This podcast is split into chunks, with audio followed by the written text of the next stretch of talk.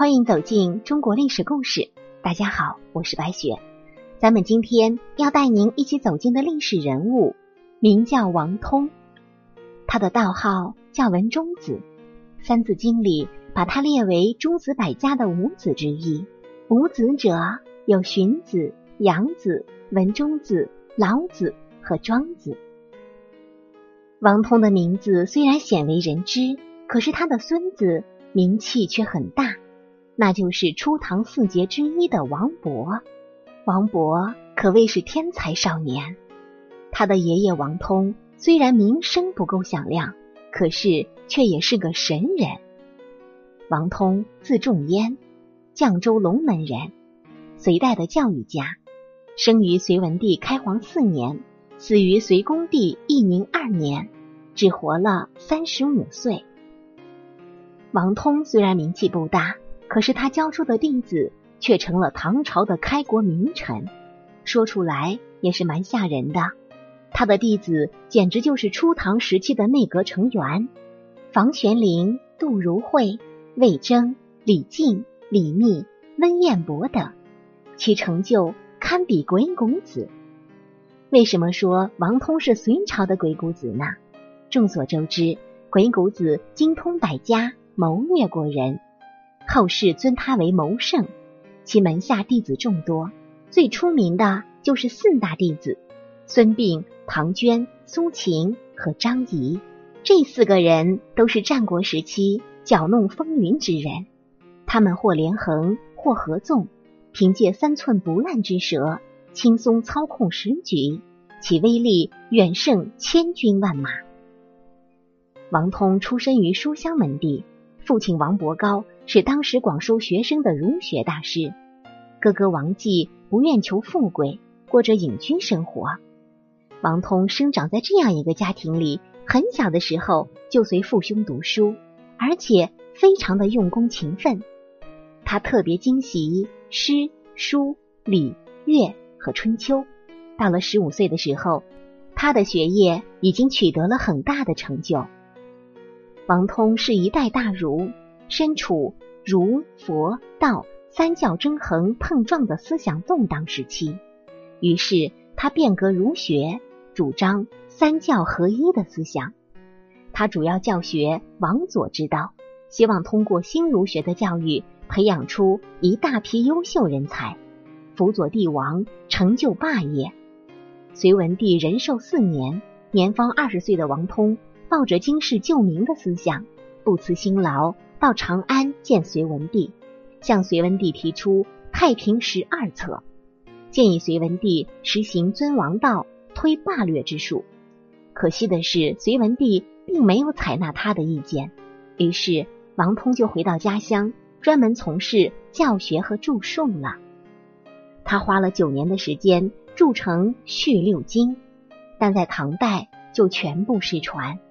去六经完成之后，王通名声大噪，求学者络绎不绝。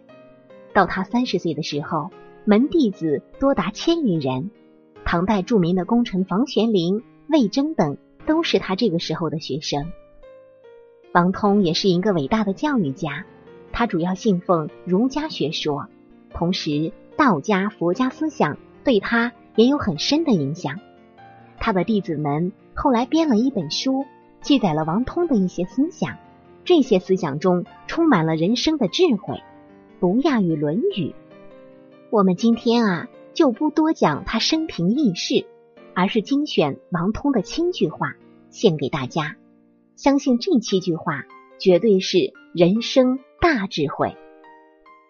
第一句话：知之者不如行之者，行之者不如安之者。是什么意思呢？知道的不如立马行动的，立马行动的不如安于天命的。这两句话该怎么理解呢？它带给我们的人生启示又是什么呢？光说不练假把式，这是比较通俗的解释了。可是我们的人生要做到什么程度，就不是我们努力所能做到的了。所以，咱们中国人喜欢讲一句话。尽人事，听天命。没有经过努力，你就不会知道命运的尽头。只有我们自己努力到无能为力。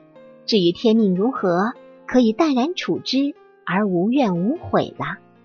其二句：富观其所与，贫观其所取，达观其所好，穷观其所为。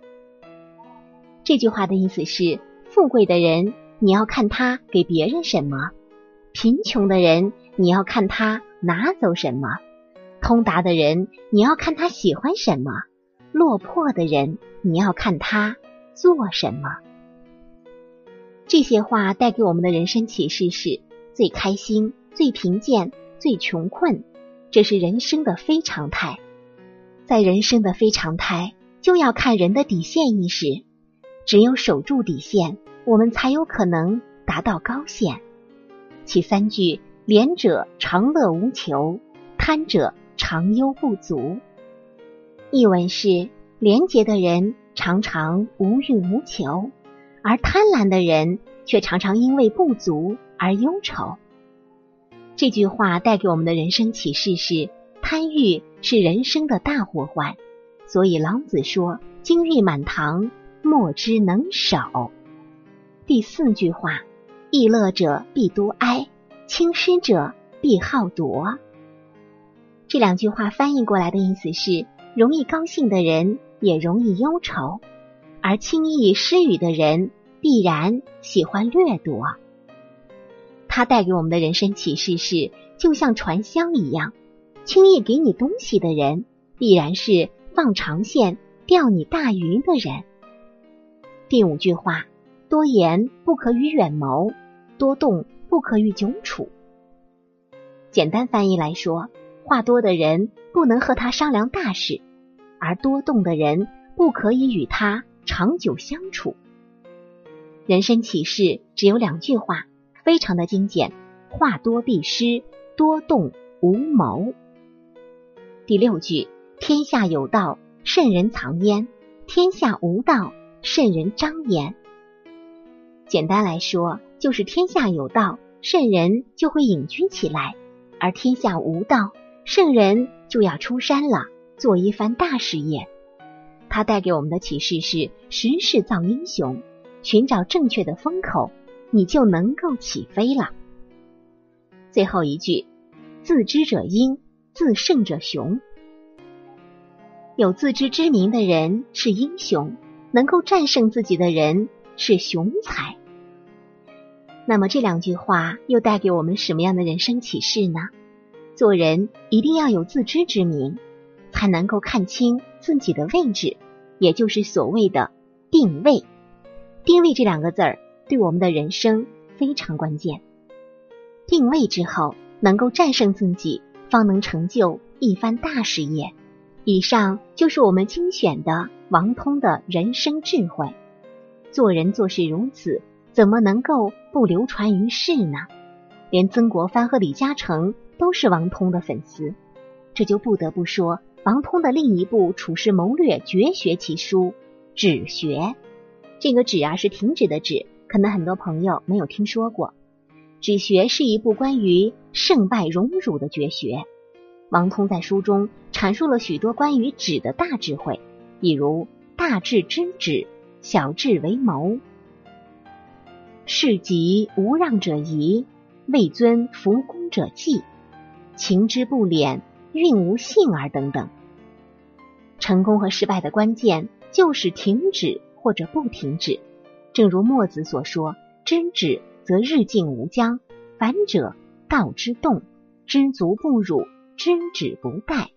哎，墨子的这几句话呀，应该是有一部分人是比较熟悉的。正是因为如此，欲成大事者都非常注重研究王通的止学。那么晚清的名臣曾国藩从小就非常喜欢《止学》这本书，而且在思想和行动上都对止学根深蒂固。比如他说：“有福不可尽享，有事不可使尽，富贵气太重。”亦非家相耳。这几句话呀，可以说是读过《曾国藩传》的人应该都是很了解的了。在成功的平定太平天国之后，曾国藩主动奏请撤销湘军两万五千人等等。曾国藩的一生处处都有纸的烙印，这也是他个人及其家族长盛不衰的秘诀。正如他自己所说：“人生之善治，可防危境出现，不因功名而贪欲，不因感激而求望。止学是人生行为的约束，忽略此学，智者必有一失。”那这些啊，是曾国藩的领悟。刚才我们还说到华人首富李嘉诚，李嘉诚也是深刻领悟到真旨的哲学智慧。